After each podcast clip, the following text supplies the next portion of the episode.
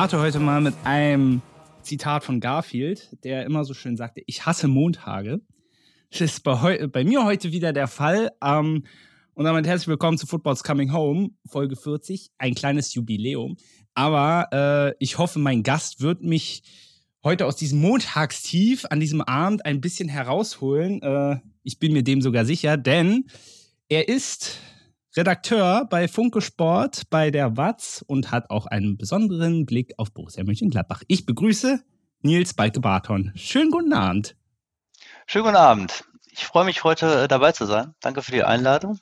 Sehr, sehr gerne. Ähm, ja, ich freue mich vor allem sehr, ähm, weil ich ja auch gesehen habe, es, es ist heute dein freier Tag. Du hast das Wochenende wirklich durchgearbeitet. Stimmt, ich habe am Samstag äh, gearbeitet äh, und am Sonntag auch. Also war am Wochenende viel beschäftigt, habe entsprechend auch viel Fußball mitbekommen.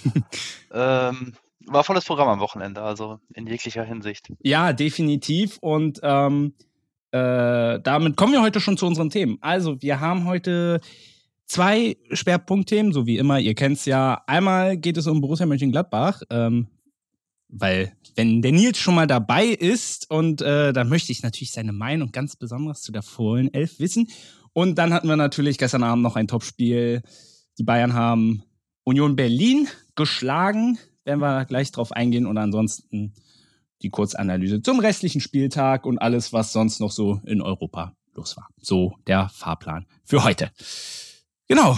Nils, hast du ansonsten noch was? Sonst legen wir los. Wir können loslegen, denke ich. Alles klar.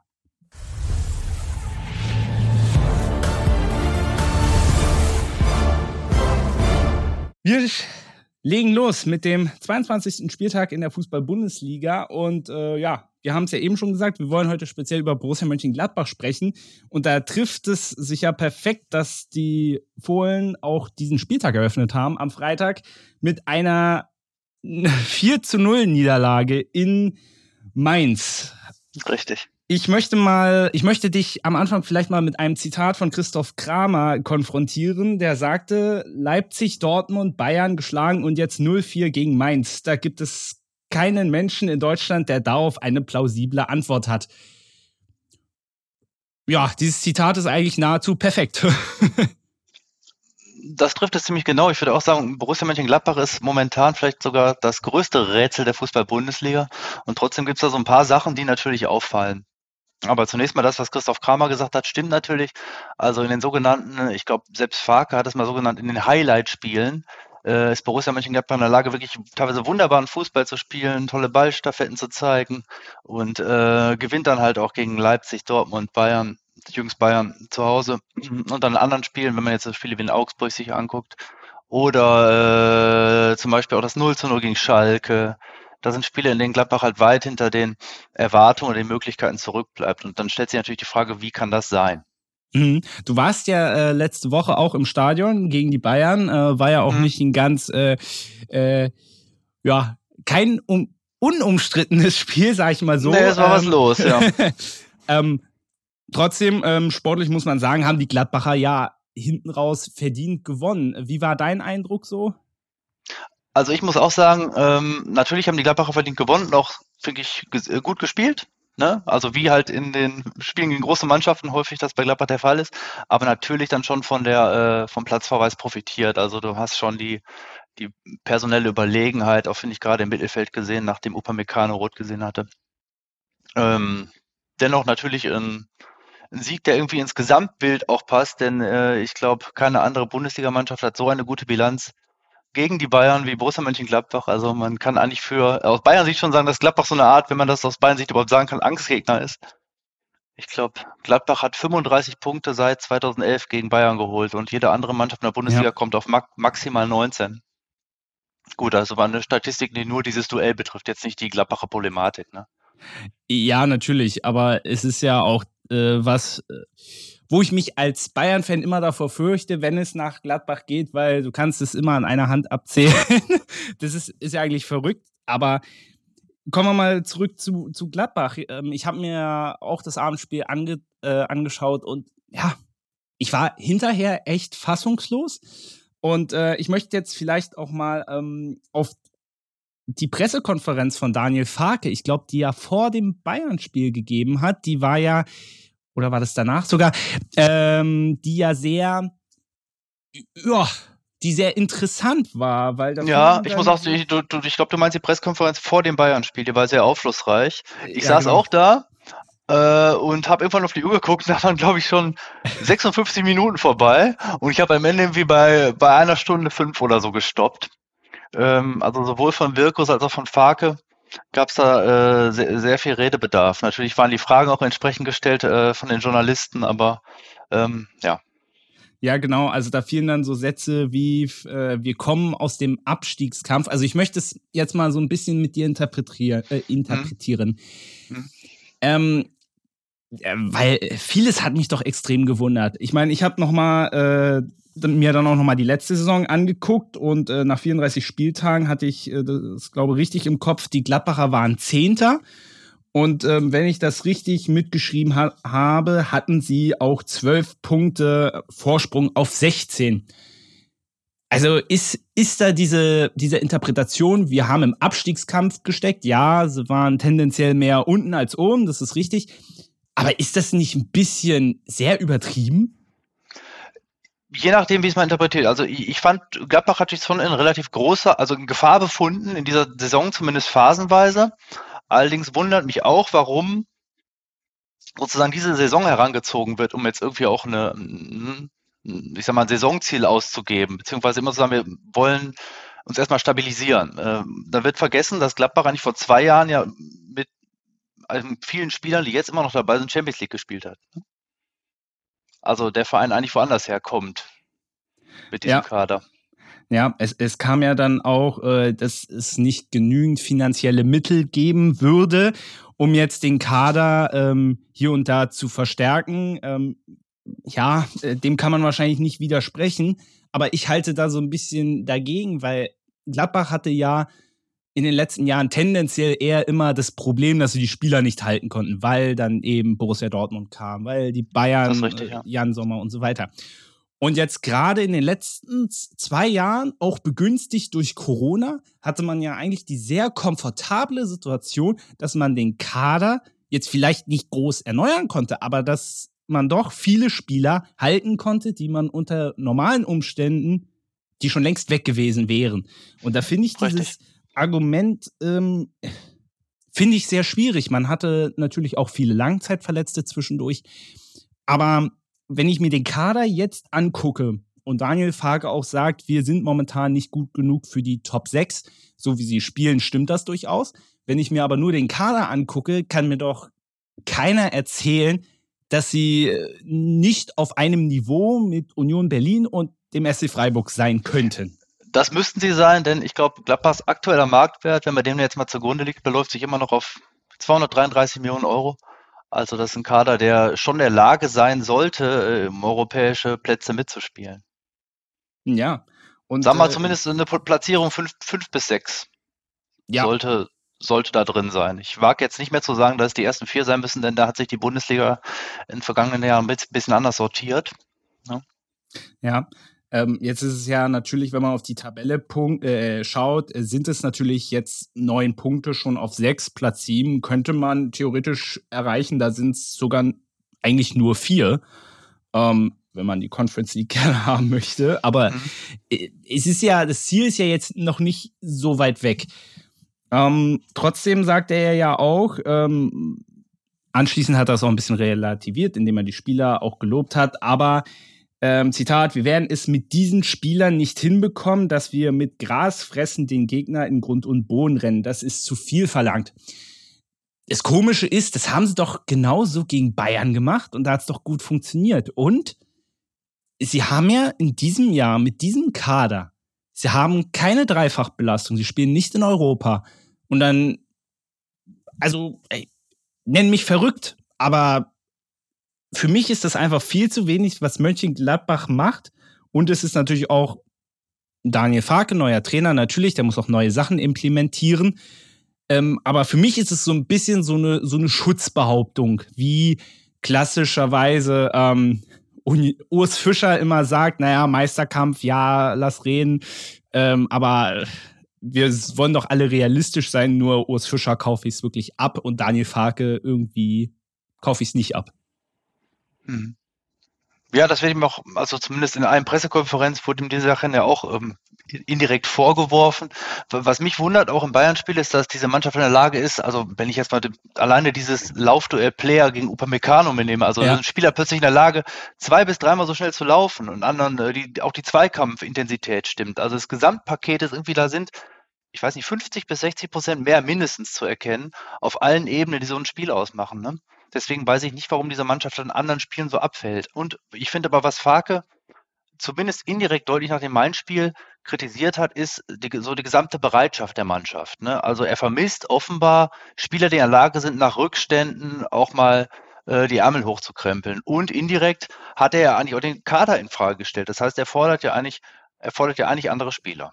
So. Hm. Das, das war also zuerst nicht so deutlich formuliert, denn Farke ist ne, er, er, weiß, was er sagt, generell.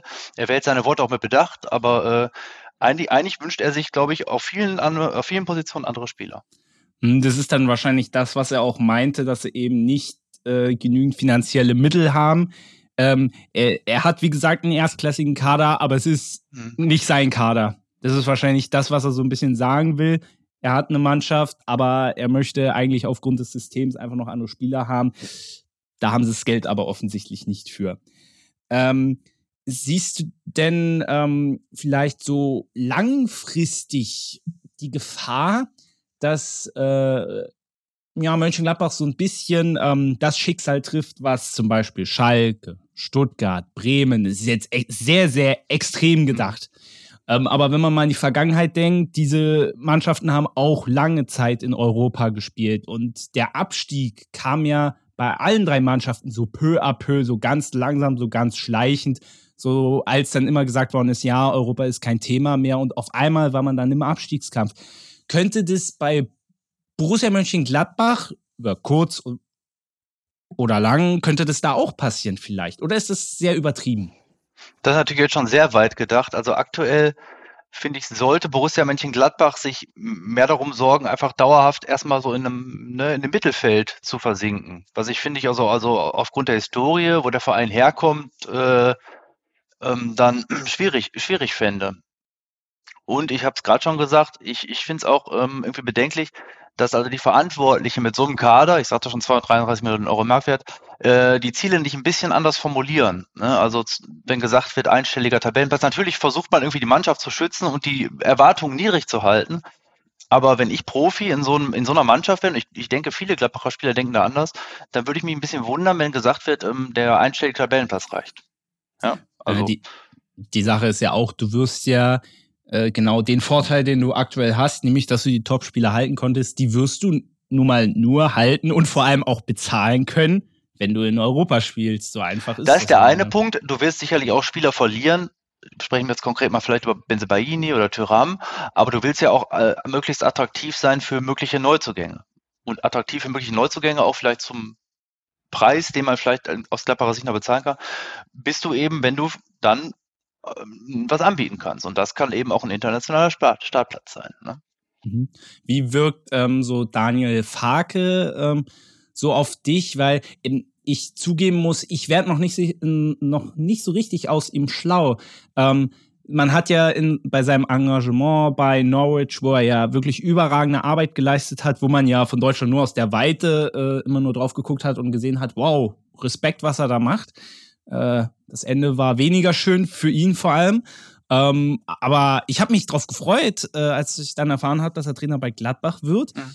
Aber so bisher, so wenn ich die Saison so überschlage, äh, auch aufgrund der Ergebnisse letztendlich, pff, ich weiß irgendwie nicht, wie, wie, wie kann man ihn einschätzen, so als Typen und auch von der Spielweise her?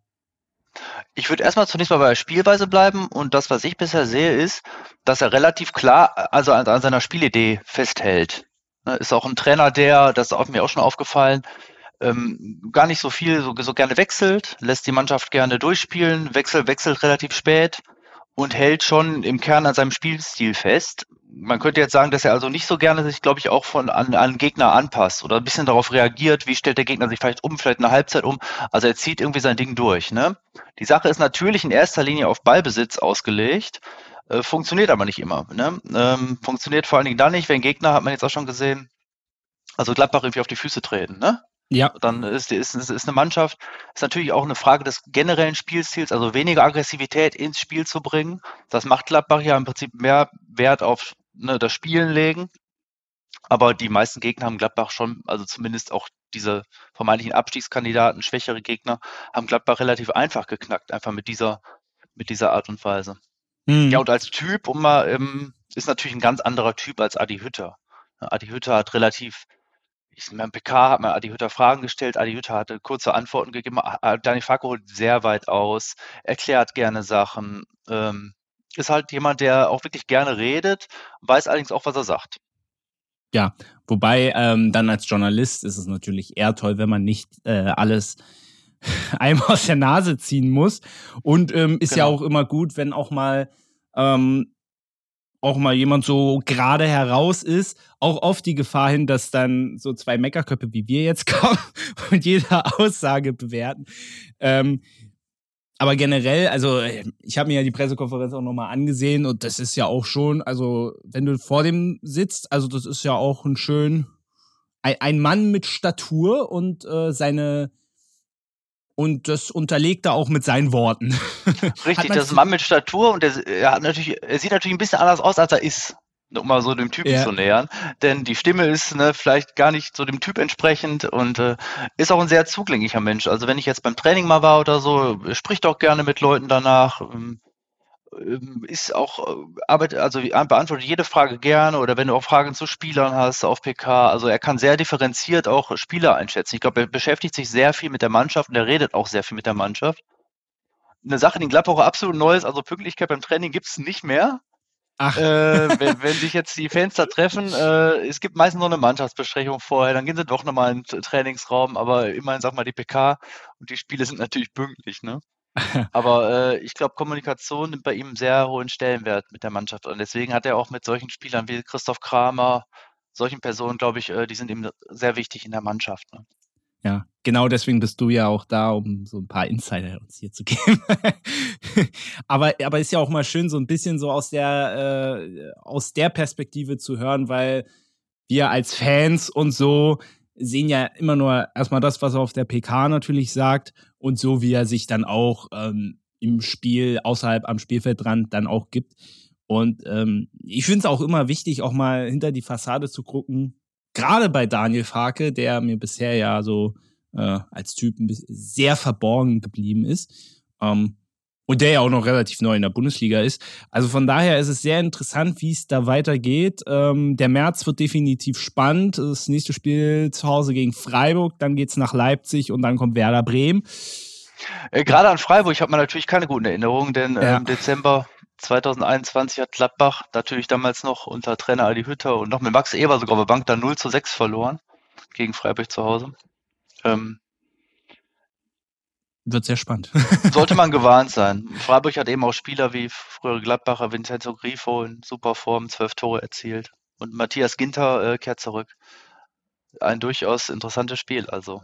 Ja, ja. Vielleicht ein äh, Wort noch, äh, dann gehen wir mal weiter.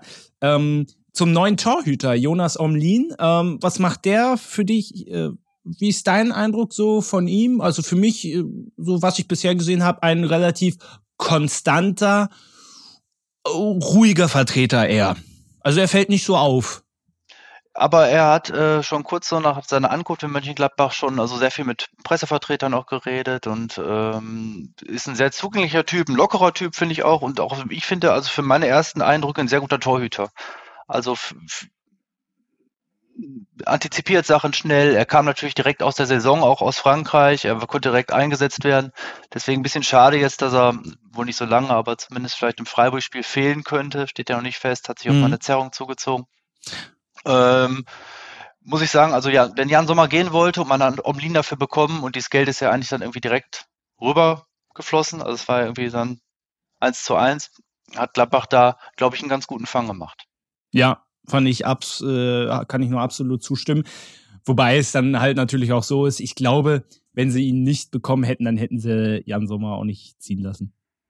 Also das die ist Sache, nur eine vage nee, ja? nee, die Sache war, glaube ich, auch relativ, relativ schwierig. Ähm, Also aus Bayern, aus Gladbacher Sicht eigentlich gar nicht so, aber die Bayern haben sich halt nicht so in einer guten Verhandlungsposition befunden, weil sie unbedingt einen guten Torhüter brauchen. Ja. So, und dann konnte Gladbach hingehen und sagen, okay, dann, wenn sie wirklich wollen, dann können wir auch ein bisschen auf den Preis noch in Höhe schieben. Und Gladbach hat, glaube ich, also für einen Torhüter, der im Sommer ablösefrei gewesen wäre, da einen ganz, ganz, ganz guten Deal noch gemacht. Und ich meine, Jan Sommer ist auch, wenn er, er hat so lange für Gladbach gespielt und ähm, hat man, glaube ich, auch in Fanreaktion gesehen. Also niemand hat, nimmt Jan Sommer da irgendwie einen Wechsel zu Bayern München übel oder so. Auch als Jan Sommer zurückgekehrt ist mit dem Bayern, wie er empfangen wurde.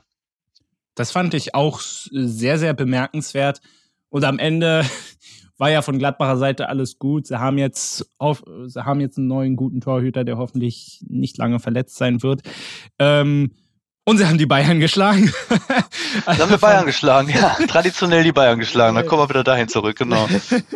genau. Wobei natürlich muss man auch sagen, die Jan Sommer Rückkehr gar nicht das große Thema war eben Julian Nagelsmann. Ja, ja, ja ah, das, ähm, das mit dem weichgespülten Pack, ja, ähm, darauf gehen wir jetzt mal nicht ein. Obwohl, nee. Äh, da können wir jetzt ja die Brücke zu den Bayern schlagen. okay. War jetzt gar nicht beabsichtigt, aber gut, können wir so machen. ja, passt super.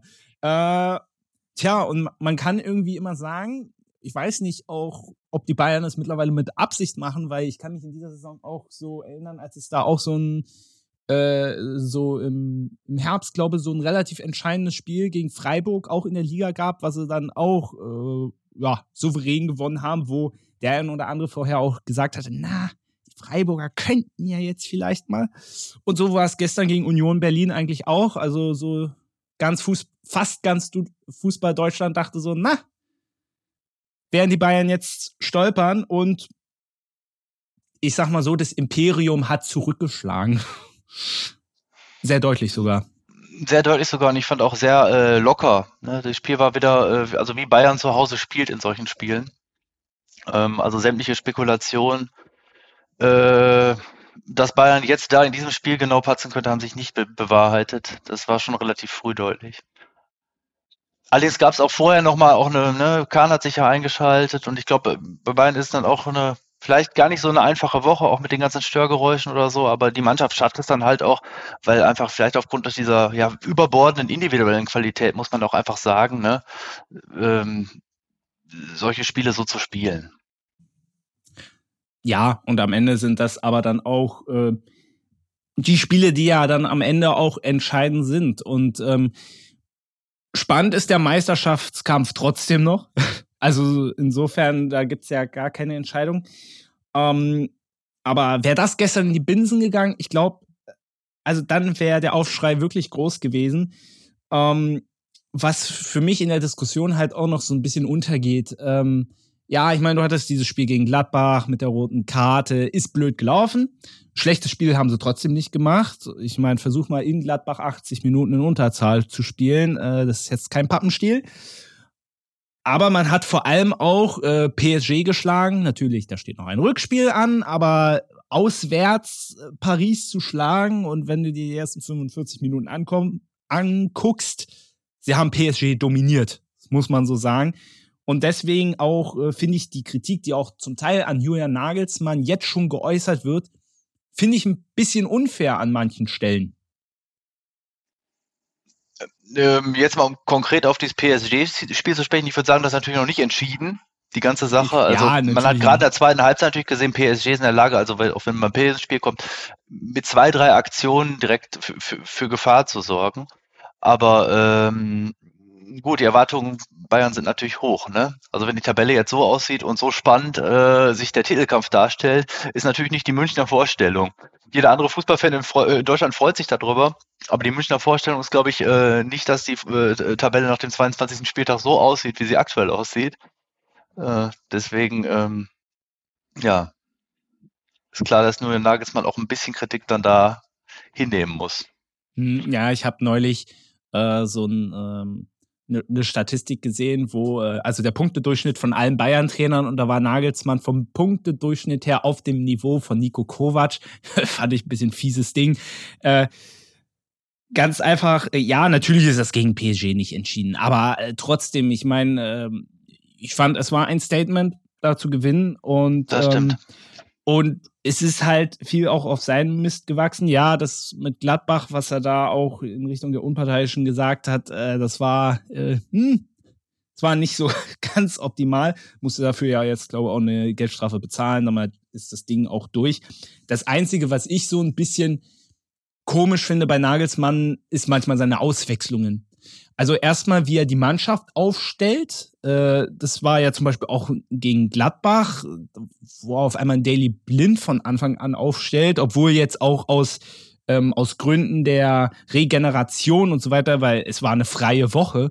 Also warum er da jetzt zum Beispiel solche Wechsel vornimmt, dann gegen Gladbach nimmt er Thomas Müller raus. Ein Grafenberg lässt er durchspielen, den äh Gut, Müller in Gladbach hat ein bisschen als taktische Auswechslung dann deklariert, ja. nachdem Upamecano runter war und äh, äh, hat dann auch Fragen in die Richtung beantwortet. Also im Prinzip nicht jetzt so selbstgewollt, aber natürlich war die Personalie Müller jetzt keine einfache. Jetzt hat er gestern auf Müller gesetzt und zwar in der Startelf ja, ja. und lag, lag damit dann wieder richtig. Mhm. Ähm, ähm, aber dann Frage ich mich jetzt aber nicht aus dem Fenster zu lehnen. Ich denke schon, er wird seine Entscheidung auch vom Gegner abhängig machen. Vielleicht sitzt da auch jetzt nicht jede Startelf-Entscheidung. Ne? Ich meine, der hat auch einen Kader, wo viele Spieler, also keine Ahnung, da sitzt eine Bank, die ist woanders direkt, wäre woanders eine Startelf. Ja, sicher. Ähm, aber äh, um den Satz noch zu Ende krie zu kriegen, dann hat er wiederum, äh, das hat mich im Gladbach-Spiel gewundert, statt, äh, statt ein Grafenberg nimmt dann Müller runter. Hm obwohl ein Gravenberg auch den er vorher hat, was mich sehr gestört hat. Ich glaube, das könnte so ein bisschen der Mark Rocker 2.0 werden, der, wenn er spielt, ordentliche Leistung bringt, aber am Ende einfach keine Chance hat. Das befürchte ich auch äh, jetzt dann, wenn im Sommer Konrad Leimer kommt. Äh, eine Verpflichtung, die ich absolut mal, also nicht, weil ich nicht an Leimers Qualität glaube, aber weil ich es einfach von der Position her absolut nicht verstehe, weil extra dessen hat man jetzt Sabitzer auch an Manchester United verliehen einfach, weil man da, weil die Konkurrenz da einfach so wahnsinnig riesig ist und den lässt er dann auf einmal durchspielen, nimmt stattdessen Müller raus. Also das sind dann so, das sind natürlich jetzt so Kleinigkeiten, wo ich dann aber immer sage, hm, das ist schon etwas komisch, aber das ist so mit der einzige Kritikpunkt. Ansonsten bin ich auch so der Meinung, Mensch, lass den Mann arbeiten und ähm, Sie wollten ihn unbedingt haben. Ich glaube, er kann Bayern in eine sehr gute Zukunft führen, aber man muss ihm auch Zeit geben. Und nur wenn man, und nur wenn die Bayern nur deutscher Meister werden, das ist ja gefühlt in diesen Zeiten als Bayern-Trainer, das ist ein Verbrechen, wenn du nur deutscher Meister das wirst. Das stimmt. Das und, stimmt. Und das ist, und das ist eine Sache, die ich unfassbar blöd einfach finde, ähm, weil ist es immer noch sehr, sehr schwierig, auch alles unter einen Hut zu bringen. Ja klar, via Real letztes Jahr, ne, habe ich mich auch nicht drüber gefreut. Aber äh, ich glaube einfach, das wird noch gut werden und dann bin ich mit meinem Monolog fertig. Ähm, ich nenne dieses Beispiel in, in, diesem Podcast bestimmt schon zum 50. Mal. Wir denken alle an einen Jupp Heynckes, der die Saison, bevor er das Triple gewonnen hat, hat er keinen einzigen Titel geholt. Nur mal, nur mal so zum Nachdenken. das stimmt. Genau. Vielleicht ein Wort noch äh, zu Union Berlin. Ja, haben jetzt deutlich in München verloren. Ansonsten, ähm, ich glaube, Sandro Wagner hat es ja im Kommentar bei The Zone auch gesagt, äh, Union einer der sympathischsten Vereine in der Bundesliga. Das nimmt ja wirklich sowohl sportlich als auch von der Sympathie her, ja, freiburgische Züge mittlerweile an.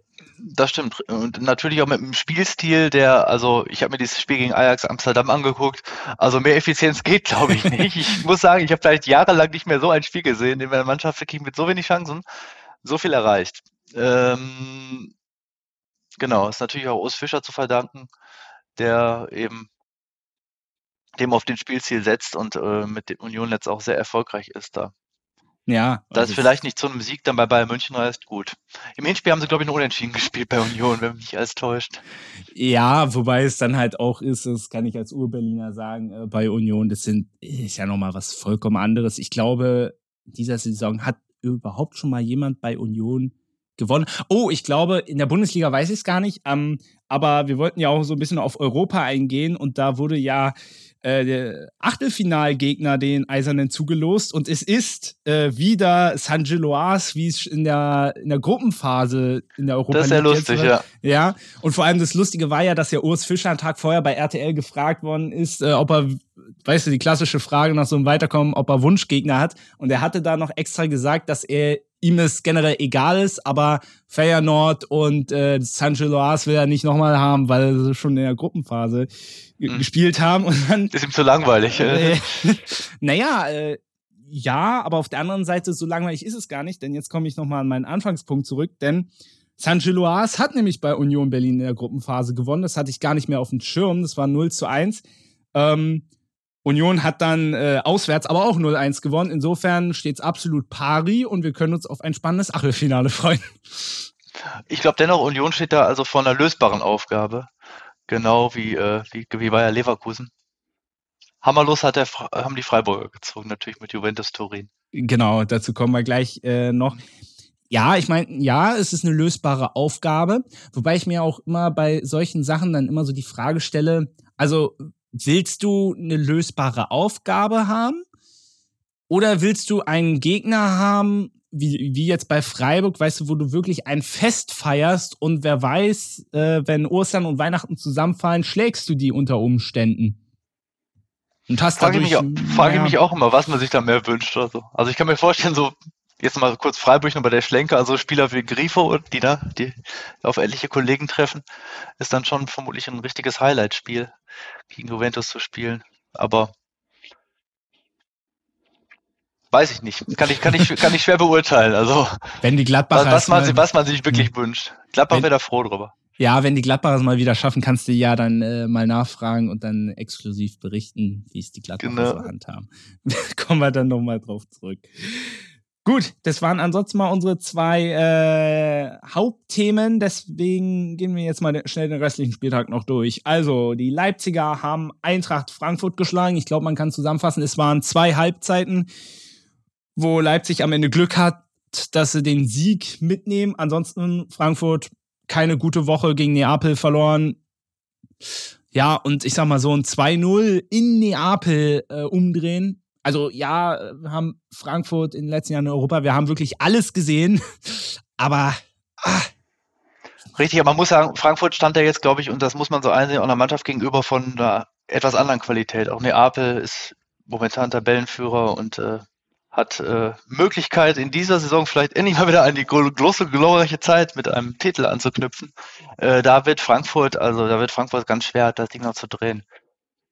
Und gut, Leipzig äh, fand ich dann aus Timo Werner Sicht äh, ganz interessant. Ja. Also ein Tor, eine Vorlage und äh, fand auch Zusammenspiel mit Emil Forsberg, der den ich weiterhin für einen ganz hervorragenden Fußballer halte. Also Emil Forsberg, muss ich sagen, wenn ich jetzt Leipzig-Trainer würde, der wird auch immer bei mir spielen. Ich finde den super. ähm, ja. Ja, also vor allem auch bei den Leipzig Leipziger nochmal das Lob, dass sie unter der Woche äh, ja, ein 1-1 gegen Man City geholt haben. Ich glaube eher, dass es äh, im Rückspiel nicht reichen wird, aber wer weiß, äh, Pep Guardiola hat ja, äh, hat ja in diesem Spiel zum Beispiel überhaupt nicht ausgewechselt und auf die Frage, also als ihn ein Journalist damit konfrontiert hat, sagte er ja, vielleicht werde ich im zweiten Spiel verrückt und spiele mit neun Stürmern. Ähm, also wenn er das macht, dann äh, ja, wünsche ich äh, der Leipzig-Abwehr eine gute Reise. Aber ähm, Davon mal abgesehen, Man City hat nicht neun Stürmer, aber okay. Ähm, trotzdem mal nochmal ein Lob an die Leipziger gegen Man City. Hätte ich nicht gedacht. Und vor allem nicht nach, nachdem sie ja in, in Rückstand geraten sind. Ich muss sagen, ich war relativ überrascht. Ich habe die erste Halbzeit gesehen und ein Kollege von mir musste arbeiten, hatte sich zurückgezogen, kam dann irgendwie zur Halbzeitpause raus und fragte mich, und Leipzig? Und da habe ich auch gesagt, okay, wenig zu melden. Und dann ging die zweite Halbzeit los und Leipzig hat ein ganz anderes Spiel aufgezogen, auch so gerade über den linken Flügel. Ähm, und der Ausgleich war am Ende, finde ich, das ging völlig, völlig in Ordnung, das Ergebnis. Ja, ja. Das also kann, kann, ich, kann ich absolut äh, zustimmen. Und wer weiß, vielleicht gibt es ja dann in zwei, drei Wochen äh, eine magische Nacht in Manchester. Ja. Also es hat Leipzig besser gelöst als Gladbach. ja, wobei, wobei ich, ich weiß nicht mehr, welches Jahr das jetzt war, aber da kann ich mich noch dran erinnern, dass ich weiß nicht, ob das vielleicht sogar in der Gruppenphase war, wo Leipzig zu Hause auch ein gutes Spiel gegen City gemacht hat, aber dann auswärts ordentlich auf die Nuss gekriegt hat. Äh, deswegen, ne? Und ich glaube, ähm, die Erfahrung lehrt ja gerade bei Teams unter Pep Guardiola, ich glaube, das, äh, das werden die nicht noch einmal mit sich machen lassen. Aber aus deutscher Brille, sagen wir mal so, ähm, wäre es vielleicht doch ganz schön. Köln gegen Wolfsburg. Die Wölfe haben mit 2 0 zu 2 gewonnen. Ähm, ja, Marvin Schwebe, ja eigentlich ein überragender Torhüter, hat diesmal mhm. mal gepatzt. Ähm, und zwar beim Tor von Yannick Gerhardt, Ex- Ex-Kölner, trifft gegen seinen ehemaligen Arbeitgeber. Ansonsten, ja, eigentlich kein so spektakuläres Spiel. Ich glaube, Timo Hübers sagt da anschließend auch im Interview, äh, dass er auch die Partie nicht so richtig greifen könnte, weil es gab nicht so viele Chancen. Wolfsburg hat ihre genutzt und ja, war relativ unspektakulär. Ich glaube, Baumgart hat sich nachher noch schrecklich beim Schiedsrichter aufgeregt, aber hat dann auch zugegeben, dass nicht der einzige Grund für die Niederlage war. Er hat, glaube ich, hat gesagt, äh, Zitat, alles an dem gestört. Er meinte damit, glaube ich, war, glaube ich, Willenborg gemeint. Ja, ja. Ja, wo, ja. aber wobei naja. es ist halt, äh, es, also zwar erstmal Trainer regen sich generell über die Schiedsrichter Natürlich. auf, wenn das mal nicht so ist. Gehört dazu. Und das ist Steffen Baumgart. Ähm, ich denke, was man an dem Tag äh, sagen kann, die äh, Kölner Fan-Choreo sah sehr schön aus. Eine gigantische Choreo ja. auf, allen vier, auf allen vier Tribünen das gesamte Stadion. Nur äh, die Mannschaft hat, glaube ich, dann nicht entsprechend gespielt. Also. Ja, das war, das war so ein bisschen äh, schade. Habe ich was. Ich will jetzt keinen Zusammenhang zu, zu Choreo herstellen, aber es ist, fiel, fiel, mir nur auf. Es war wirklich eine beeindruckende Choreografie, klar. Ja, ich habe es ja leider nur im Fernseher gesehen, aber sah beeindruckend aus. Hoffenheim gegen Dortmund. Äh, der BVB, ja, hält's nach wie vor knapp, aber sie ziehen es durch. 0 zu 1 gewonnen. Julian Brandt, in der letzten Folge habe ich ihn ganz speziell gelobt, hat auch diesmal wieder getroffen, zwar etwas äh, ungewöhnlicher mit dem Rücken, mit aber, dem Rücken. So, aber so, wie er mit dem Rücken getroffen hat, sah es unfassbar souverän und gewollt aus. Von daher, ähm, ja, der BVB ist, obwohl ich immer so bei den Spielen immer so denke, ah, das sind da waren jetzt in diesem Jahr bisher nicht so viele Spiele dabei, die sie wirklich überzeugend gewonnen haben. Aber auf der anderen Seite ist es, glaube ich, das einzige Team in Europa, die bisher noch kein Pflichtspiel in diesem Jahr verloren haben.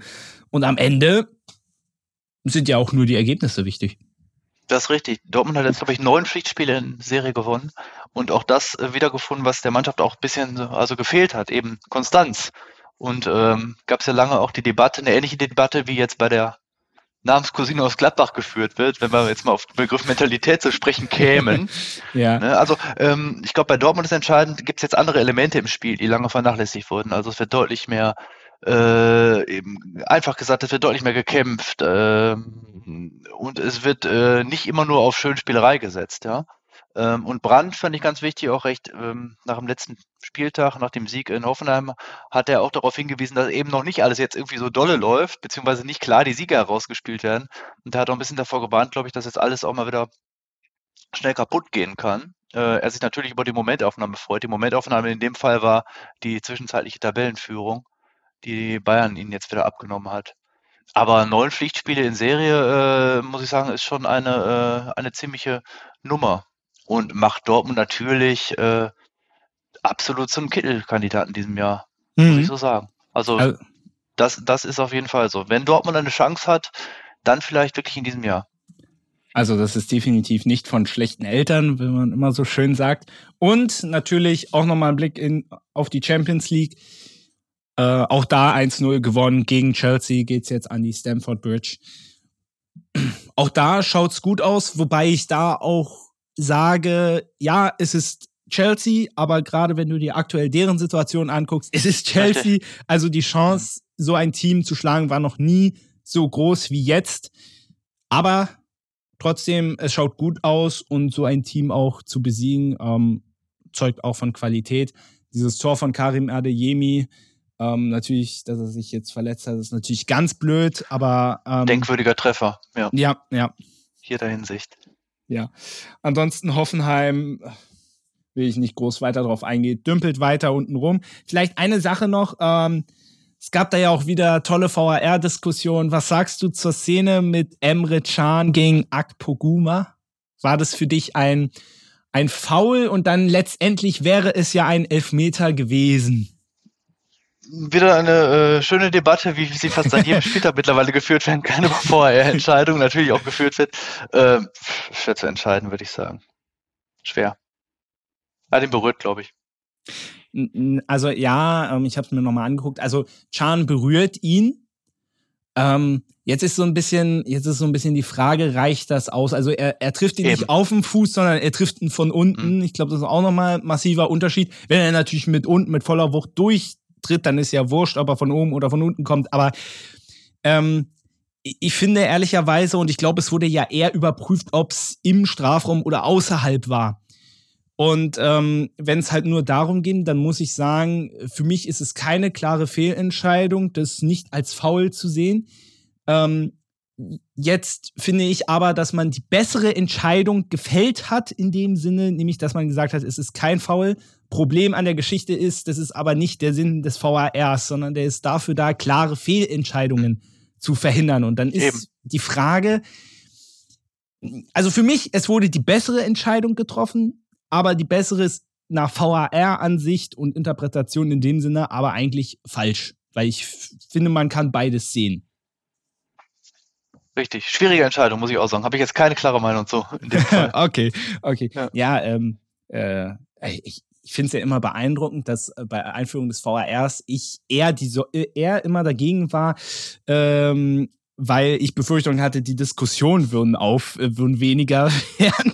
Im Gegenteil. Ja, Im, ja. Geg Im Gegenteil. Es ist erstaunlich, dass die Diskussionen deutlich mehr geworden sind. Eben. Ja, und vor allem auch hitziger. Weil man, glaube ich, eine andere Erwartung daran ja. hatte. Also die Erwartungen an den VR muss man, weiß ich, aus meiner Sicht nicht ganz erfüllt werden. Ne? Ja, aber vielleicht da auch noch ein Nachsatz zu, ähm, weil wir ja immer alle denken, oh, nur Deutschland kriegt es mit den Videoschiedsrichtern nicht hin. Schaut mal nach England, da hat neulich ein Schiedsrichter äh, vergessen, die, die, die Abseitslinie zu ziehen. Ähm, also, das ist auch schön. Sehr ja. Schön. also auch, äh, ich glaube, für den äh, gab es, für den hatte diese Situation noch keinen guten Ausgang. Ich glaube, äh, okay. Da hat man sich im Einvernehmen getrennt, ne? Weißt du, was äh, dieser Satz häufig bedeutet. Hertha BSC ähm, holt weiter wichtige Punkte. 2 zu 0 gegen Augsburg. Ähm, ein Ex-Augsburger hat auch getroffen, Marco Richter. Niederlechner ja, war unauffällig. Äh, für den mussten die Herthaner ja ordentlich Geld bezahlen, dass er gegen seinen Ex-Club spielen darf. Ähm, wichtige Punkte für die Hertha und zeigt eine gute sportliche Entwicklung, die ich wirklich nicht vorausgesehen habe. Auch wenn man das letzte Spiel nimmt, ja, deutlich in Dortmund verloren, aber schlecht gespielt hat man da auch nicht. Ich finde, die gute Entwicklung hat mit dem Spiel äh, gegen Gladbach angefangen. Ja. Muss man sagen, mit dem 4 zu 1. Eben in Dortmund äh, gute äh, Ansätze gezeigt, aber 1 zu 4 verloren, finde ich, war, war, zu hoch, die Niederlage.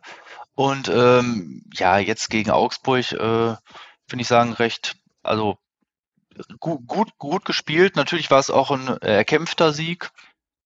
Aber die Tendenz stimmt da mittlerweile, ne? womit natürlich die anderen Teams unten, wie Bochum, also Konkurrenten im Abstiegskampf jetzt auch unter Druck geraten enorm, ne? Mhm. Bei denen der Trend jetzt ein anderer ist.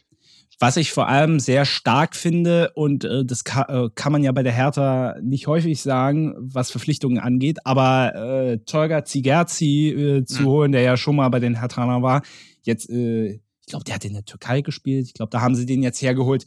Ist eine richtig, richtig, richtig gute Verpflichtung. Und vor allem nicht einer, der, naja, beim äh, äh, Piontek, wo man so denkt, ach, das ist eigentlich ein berühmter Name, aber warum hat er den Durchbruch bisher nicht geschafft, sondern das ist einfach ein Arbeitertyp, so ein bisschen Boateng-artig, nur dass der noch öfter spielen kann. Ähm, richtig gute Verpflichtung trotzdem, ich hätte, ja, gute Verpflichtung auf jeden Fall. Ich hätte nicht gedacht, ich hätte trotzdem nicht gedacht, wie du gerade eingeleitet hast, dass Hertha jetzt nach den Querelen auch um Bobic und dem verpatzten Start ins ganze Jahr jetzt nochmal so die Kurve kriegt. Also mit sechs, sechs Punkten aus drei Spielen. Ja. Sieht die Lage schon anders aus. Aber ich freue mich da vor allem für Sandro Schwarz, weil ich auch immer der Meinung war, man hat es auch in der Hinrunde gesehen, Hertha hat zum Teil nicht schlecht gespielt. Nur die Ergebnisse waren nicht da und dann habe ich auch immer gesagt, ähm, man wird sportlich auch erst erfolgreich sein, wenn oben Ruhe ist. Richtig, ist das, gerade bei Hertha so. ja, richtig. Ähm, war jetzt auch nicht direkt der Fall, aber ja. vielleicht schaffen sie es jetzt aufgrund des sportlichen Erfolgs, um Ruhe in die obersten Etagen zu kriegen. Wäre vielleicht ja auch nicht so schlecht. Werder Bremen äh, gegen den VfL Bochum, sehr effiziente Bremer, gewinnen mit 3 zu 0. Und ja, du hast äh, Bochum angesprochen. Äh, vor, vor paar Wochen kann ich mich noch dran erinnern. Es sah richtig, richtig gut aus. Jetzt sind sie direkt wieder äh, in den Keller gerutscht. Und Bochum, sie müssen einfach anfangen, auswärts zu punkten. man kann sich nicht darauf verlassen, äh, zu Hause alles zu gewinnen. Das wird man sowieso nicht schaffen. Aber das hat auch das Spiel in Freiburg ja. gezeigt. Da haben wir auch zu Hause verloren. Also jetzt sind es dann drei Niederlagen in Serie und dann sieht die Sache schon wieder anders aus. Ja, man hat ähm, auswärts nur einmal gewonnen und das, das geht einfach nicht. Richtig. Und die Sachen, die ja lange, also jetzt auch funktioniert haben, schnelle Flügelspieler hat Bochum, äh, die zu bedienen, also darüber sozusagen zu kontern, das klappt halt auch nicht immer, wenn die Gegner darauf eingestellt sind. Und äh, man muss jetzt ganz klar sagen, also der Trend spricht momentan nicht für Bochum. So zu einer, zum Saisonzeitpunkt, der jetzt, glaube ich, auch schwierig ist, ne? Ja, es ist, es ist ja wirklich äh, sehr interessant. Ähm, äh, aber macht den Abstiegskampf auch so spannend, weil wenn ich mich dran erinnere, vor ein paar Wochen Hertha, boah, haben wir alle schon abgeschrieben. Schalke auch, zwischendurch Hoffenheim und Augsburg, die waren ja gefühlt lange Zeit gar nicht im Abstiegskampf, die sind jetzt voll dabei. Hertha zieht jetzt vorbei, Stuttgart rutscht wieder zurück, Schalke mittert, äh, wittert Morgenluft und Bro Bochum rutscht auch wieder in den Tabellenkeller. Also geht ja wirklich da ein bisschen drunter und drüber. Die nächste Chance für die Bochumer ist dann ähm, auswärts. Gegen Schalke. Äh, ja, gegen Schalke und auswärts dann in Köln. Also, boah, wären richtig interessante Spiele. Und da sind wir bei Schalke und die werden da mit einer breiten Brust kommen. Haben, haben Stuttgart geschlagen nach, mit 2 zu 1. Und ich hatte ja nach den vier Unentschieden so ein bisschen die Befürchtung, ja, ja, okay, man hat jetzt vier Punkte geholt, kein Tor äh, zugelassen, aber wie lange will Schalke das doch so durchziehen? Und hatte er so die Tendenz, na gut, das Ganze wird jetzt mit einer Niederlage ändern, enden, aber Pustekuchen. Pustekuchen, ich finde auch relativ überraschend. Ich äh, also wir hatten ein paar Kollegen, die waren natürlich auch im Stadion und haben da auch darüber berichtet und die waren begeistert. Ich finde auch vom Fernseher hat man es mitbekommen, also wie diese Fans hinter dieser Mannschaft stehen, obwohl diese Mannschaft auf dem letzten Tabellenplatz ist. Also Andreas Ernst, der ist bei uns der Schalke-Reporter, hat auch berichtet, dass im Prinzip schon vor dem Stadion alles geknistert hat, sinngemäß. Äh, Schalke wird da wirklich, glaube ich, in solchen Spielen auch von Fans getragen, muss man so sagen. Ne? Und ähm, ja, ist jetzt äh, natürlich alles offen mit dem Sieg in Bochum äh, kann Schalke die ganze Lage völlig ändern. Ähm, man kann sagen, Schalke hat in den Abstiegskampf wieder eingegriffen, in den Schalke zwischenzeitlich nicht mehr drin war. Ja. Finde ich ganz interessant. Also es, man hat es am, am Fernseher gesehen und gehört, wie dieses Stadion einfach komplett auch bei den Toren explodiert ist. Also und, und auch am Eben. Ende an der Reaktion von Thomas Reis auch. Ähm, aber es ist ja häufig so, diese Situation, ähm, man, brauchst du dieses eine Spiel, was alles so umdreht und wenn man das dann jetzt hat, dann geht vielleicht vieles auch einfacher. Aber diesen Zug müssen die Schalke jetzt auch unbedingt mitnehmen. Das ist ganz, ganz wichtig, weil sonst, wenn man erstmal wieder in diesen Trott reinkommt, dann wird's richtig schwer. Weil es sind trotzdem immer noch, lass mich kurz auf die Tabelle gucken, es sind ja trotzdem. Reichlich Spiele. Ja, aber es sind zwar noch drei Punkte, ähm, aber muss man auch erstmal holen. Aber wie gesagt, wenn man sie gegen Bochum hol holt, dann, also dann wird's richtig, richtig interessant. Aber es ist gerade auch, finde ich, bei Schalke erstaunlich, also diese Wucht, wie du gerade sagst, des Stadions. Ne? Also man, man hat das Gefühl generell, es würde jetzt um eine Champions League Qualifikation gehen oder ne, einen Platz, wie diese Fans reagieren. Äh, Schalke ist immer noch letzter, aber das macht äh, setzt einfach Kräfte frei. Also Momentum, ich weiß nicht, wird ein interessantes Spiel im Bochum, auch gerade mit der Rückkehr von äh, Trainer Reis. Ja, na und da geht man auch als neutraler Fan mit, weil ich bin ja alles andere als ein Schalke-Fan. Ich bin auch kein Stuttgart-Fan und trotzdem mhm. bin ich damals mitgegangen, als auf der letzten Rille doch noch den Klassenerhalt geschafft haben, weil das einfach so Dinge sind, die mhm. als Sportfan, das ist doch, ist doch genial einfach. Wenn es jetzt nicht gegen die einen äh, gegen die eigene Lieblingsmannschaft ist, dann ist es nicht so ja. cool. Aber ansonsten als neutraler Sportfan, ah, das sind doch die Sachen, äh, äh, für die man lebt. Und ähm, ja, auch wenn man jetzt auf dem Papier sagt, vielleicht, oh, Schalke Stuttgart, äh, Bundesliga, Samstagabend, Topspiel, hm, hm. aber war absolut, war absolut Granate. Und Stuttgart, ja, ja äh, ist gut in Gang gekommen und ähm, ich glaube, das wird bis zum Ende so weitergehen. Also, dass man immer so ein bisschen Punkte holt, wieder verliert vermutlich, man, punkt, man punktet in relativ unregelmäßigen Abständen eher selten, vermutlich. Wobei ja. ich jetzt kein Orakel bin, aber, aber ich denke trotzdem, der Abschießkampf wird, der wird, wird bis zum, bis zum Ende sehr, sehr spannend sein in dieser Liga, in dieser Saison. Ja, Und man muss ja auch noch dazu sagen, ich finde, von allen haben die Hoffenheimer bisher die schlechtesten Karten, ganz einfach deshalb, äh, weil die durch ihre Niederlagenserie auch so derart am Boden sind, das müssen sie erstmal umdrehen und da haben bisher alle anderen bisher bessere Chancen einfach. Aber auch Richtig. das und Hoffenheim hat die Trainerkarte schon gezogen. Also Matarazzo Richtig. ist jetzt auch da und äh, der Effekt ist bisher auch nicht zu erkennen. Ja. Also von daher schauen wir da sehr interessiert drauf, auch Auf in der jeden Fall. Zukunft. Und wir schließen den Spieltag ab mit Freiburg gegen Leverkusen. Ähm, ein, ja, ein interessantes Spiel, unspektakulär 1-1. Ich denke, können beide Mannschaften gut mit leben. Aber Indem man, an- finde ich, aber mal wieder gesehen hat, welche Gefahr Grifo ausstrahlt. Also Ja, dieser äh, Freistoß war Dauer, dauergefährlicher, dauergefährlicher Spieler, auch die Pässe in der Mitte und natürlich die Standards. Also ich würde sagen, Grifo garantiert hier pro Saison schon, ich weiß nicht, zehn Punkte, allein durch seine Standardfähigkeiten. Äh, ganz außergewöhnlich äh, gut in Form. habe ich den Eindruck, das ist so ein bisschen dein Lieblingsspieler, kann das sein? Grifo finde ich gut, ja. naja, aber zu Recht auch. Also auch dieser Freistoß, dieser Freistoß gestern, den er ja wirklich auch so exakt sieht, dass er wirklich auch vom Innenpfosten so, also ist ja, und sobald er von Innenpfosten, da, da kann Torhüter wirklich gar nichts mehr machen. Richtig, Ähm, der spielt mit unheimlicher Präzision Bälle. Mhm. Und dass Leverkusen aber am Ende dann wenigstens das 1-1 noch mitgenommen hat, war am Ende auch verdient. Aber ja, Bayer, und das habe ich in der letzten Folge auch schon gesagt, äh, sie bleiben so ein bisschen stecken. Also sie kommen nicht so richtig voran, haben jetzt in der Europa League, äh, äh, was ich nicht gedacht hätte, im Elfmeterschießen sind sie gegen Monaco weitergekommen. Aber wirklich ganz verrücktes Spiel. Und äh, Leverkusen hat jetzt dann in der Euroleague ja auch machbaren Gegner. Ich habe jetzt gerade den Gegner vergessen, gegen wen spielen die nochmal? Äh, gegen. Budapest. Ah ja, genau, genau. Mhm. Gegen, ja, genau, gegen Ferre, gegen den genau. schönen Namen Ferenc Schwarosch. Genau, genau. Wobei ich aber glaube, dass gerade dieses Elfmeterschießen, also dieses Spiel noch für sich zu entscheiden, in einer Saison, wo Leverkusen auch mehr oder weniger jetzt im, also ähnlich wie Gladbach im Mittelmaß ähm, ein bisschen versinkt, äh, sehr wichtig war. Ich Ja. glaube, äh, Alonso hat auch gesagt, äh, sei wichtig für die Mannschaft, dann noch so den Stimulus äh, Europa zu haben, hat das, glaube ich, genannt. Also sich an dieser Sache jetzt ein bisschen festzuhalten äh, und vielleicht daraus auch ein bisschen eine Motivation zu ziehen. Na, nach Wenn es in der dem, Bundesliga, ja genau, Pokal äh, früh ist aus, Bundesliga, ja, ich glaube hinter Gladbach noch. ja, Ja, genau. ja, vor allem, ich wollte nach dem Hinspiel schon wieder wütend in die Twitter-Tasten hauen, dass ja Lev dass äh, Leverkusen ja mit so einer der wenigen Mannschaften ist, die regelmäßig in Europa mal Deutschland so gar nicht gut repräsentieren. Das haben sie zumindest jetzt in diesem Fall noch umgedreht.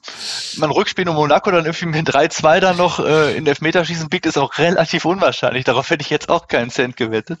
Aber immerhin, sie haben es gemacht. Genau. Und ähm, was ich aber auch gut finde, und das ist mir jetzt erst jetzt so ein bisschen aufgefallen, weil äh, wir, wir erleben es ja jetzt zum ersten Mal, dass, dass es ja die Auswärtstorregel in Europa nicht mehr gibt. Und ähm, da muss ich sagen, gab es ja jetzt auch schon das eine oder andere Elfmeterschießen. Äh, Champions League Achtelfinale ist ja noch nicht abgeschlossen. Schauen wir mal, was da, äh, was da wird. Man muss schon sagen, also es ist schon eine coole Geschichte, weil sonst wäre das so gar nicht zustande gekommen. Obwohl bei Leverkusen, da wäre tatsächlich mal der unwahrscheinliche Fall eingetreten, weil ja das Ergebnis wirklich exakt gespiegelt war. Also das da Ergebnis war exakt gespiegelt, richtig. also da hätte es auch mit Auswärtstorregel ein Elfmeterschießen gegeben. Ähm, aber ansonsten, wie stehst du so dazu? Es ist schon geiler, oder? Ich finde es besser so. Habe ich direkt gesagt. Also als die Regel eingeführt wurde, finde ich, finde ich, finde ich besser so. Und man muss auch nicht mehr so verrückt rechnen. Also ich habe Genau, die Rechnerei hört auf. Man weiß nicht, man hat es hinbekommen zu rechnen immer noch oder so, aber ich finde einfach die, diese Regelgrundlage angemessener. ja, Habe ich Naja. nie daran gezweifelt. Also war eine finde ich einfach besser. Ja. Ja, das sieht man jetzt vor allem auch. Also auch mehr Elfmeterschießen, mehr Verlängerung. In der Conference League gab es, glaube ich, auch zwei Spiele, die im Elfmeterschießen entschieden worden sind. Ähm, und ich glaube, das könnte in der Champions League äh, so durchaus auch noch kommen. Ähm, ich habe vielleicht noch äh, ein sehr interessantes Zitat. Ähm, wir haben ja schon angesprochen, Freiburg spielt gegen Juventus Turin. Ah, das wird, das wird richtig interessante Geschichte.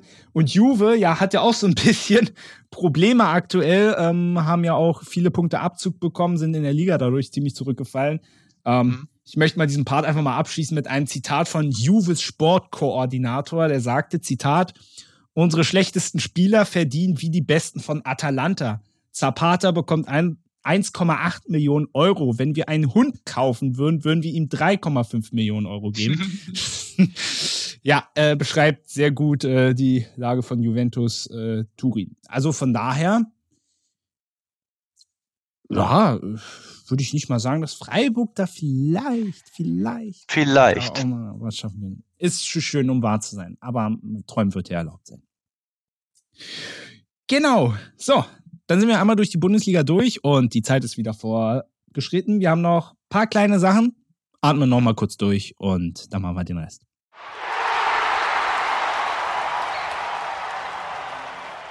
So, wir kommen zu unserer schönen Ist noch was Kategorie und äh, da schauen wir noch mal auf die Champions League, ähm, auf die Hinspiele. Was mir sehr wehgetan hat, dann, dass mein liebes Tottenham 1 zu 0 bei AC Mailand verloren hat und das auf relativ klägliche Art und Weise. Bist du ähm, Tottenham-Fan? Äh, ja, ein bisschen. Ähm, okay. was, äh, was mich gestern wiederum gefreut hat, dass man Chelsea geschlagen hat. Liebe Grüße an Benny. Ähm, aber ja, gut, ich sag mal so, ist ein 1-0 und Tottenham spielt auswärts generell schlechter als zu Hause. Und in einem Spiel ist vieles möglich. Aber vielleicht mal so ganz allgemein. Ist schon verrückt, dass die englischen Mannschaften kein einziges Spiel bisher gewonnen haben. Richtig. Vor allen Dingen Liverpool hat kein Spiel gewonnen. äh, soll jetzt nicht äh, hämisch klingen oder so, aber ein 2 zu 5 gegen Real war dann natürlich schon derb. Allerdings bestätigt es auch so ein bisschen den, die Bilanz. Ne? Ich glaube, gegen Klopp gegen Real, das ist einfach der versucht seit einiger Zeit schon diesen Fluch irgendwie zu beenden. Das klappt nicht.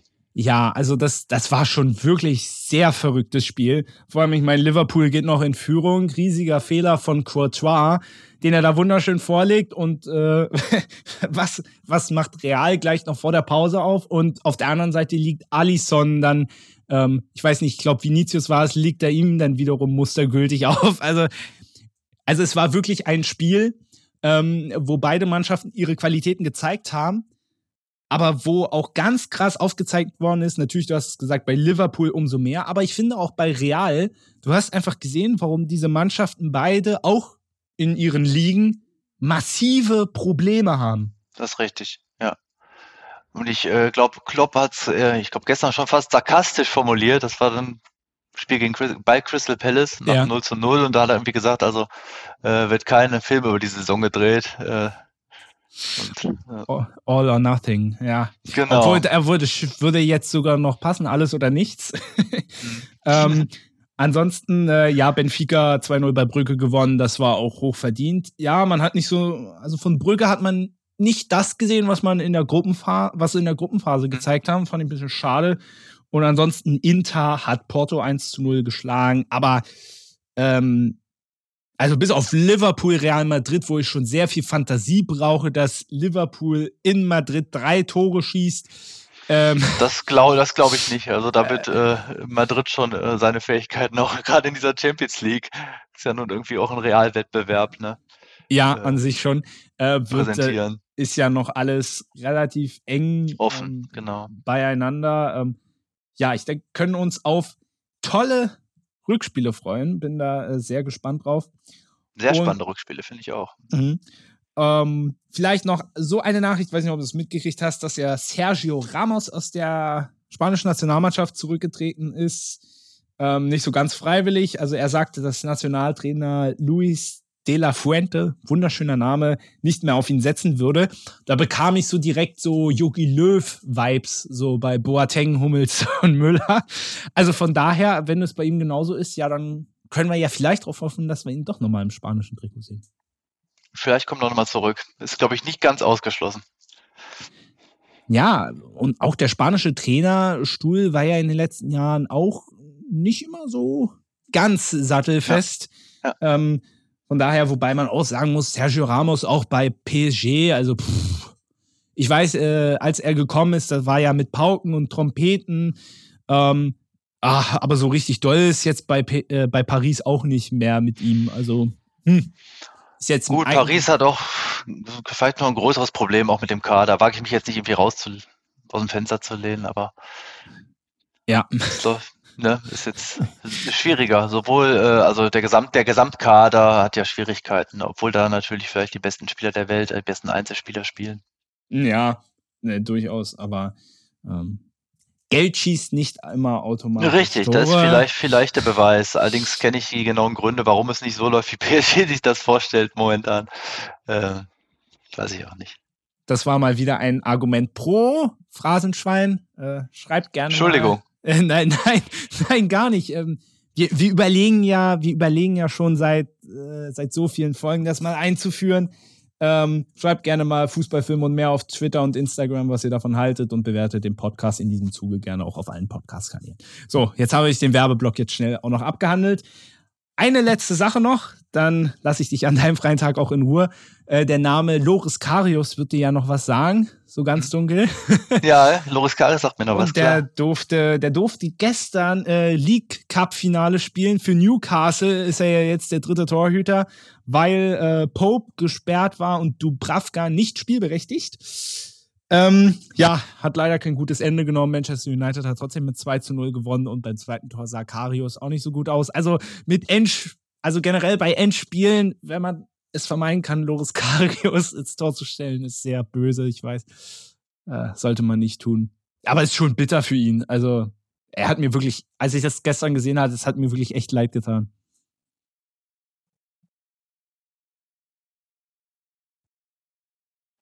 Ja.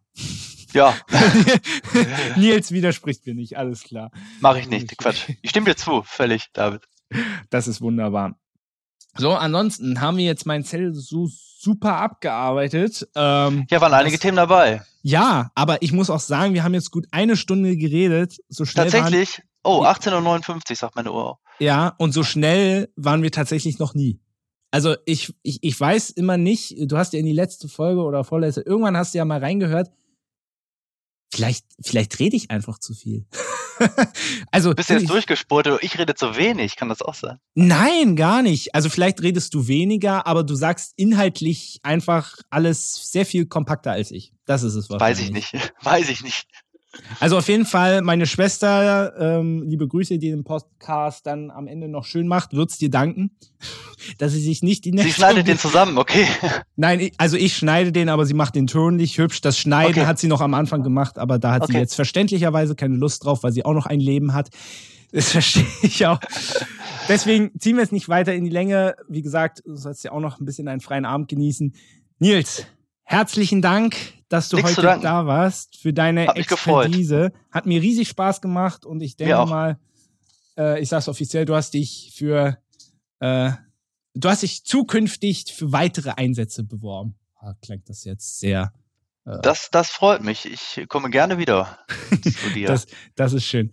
Nochmal vielen Dank, Nils, und euch. Danke, dass ihr wieder mit Danke dabei dir. wart. Und dann sehen wir uns dann in alter und neuer Frische in zwei Wochen wieder. Macht's gut und tschüss. Tschüss. It's coming.